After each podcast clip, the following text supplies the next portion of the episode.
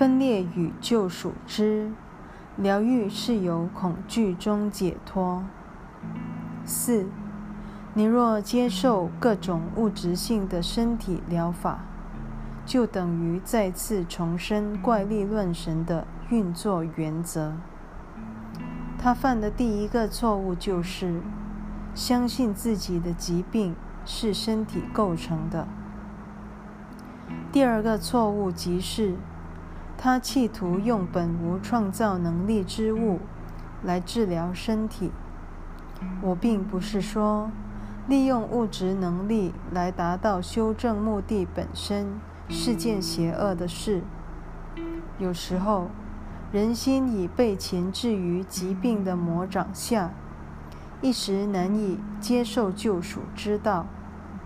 在这种情况下，最好还是利用身心所能接受的权宜之计，暂时相信外来之物具有疗愈功能，因为加深人的恐惧，对望见或疾病中人百害而无一益。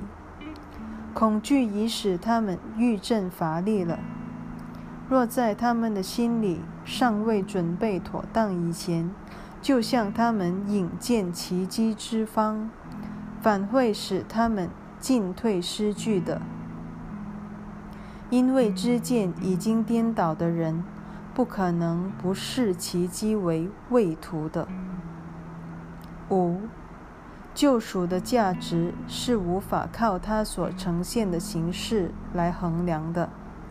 事实上，若要真正发挥大用，它必须以最有利于领受者的形式出现才对。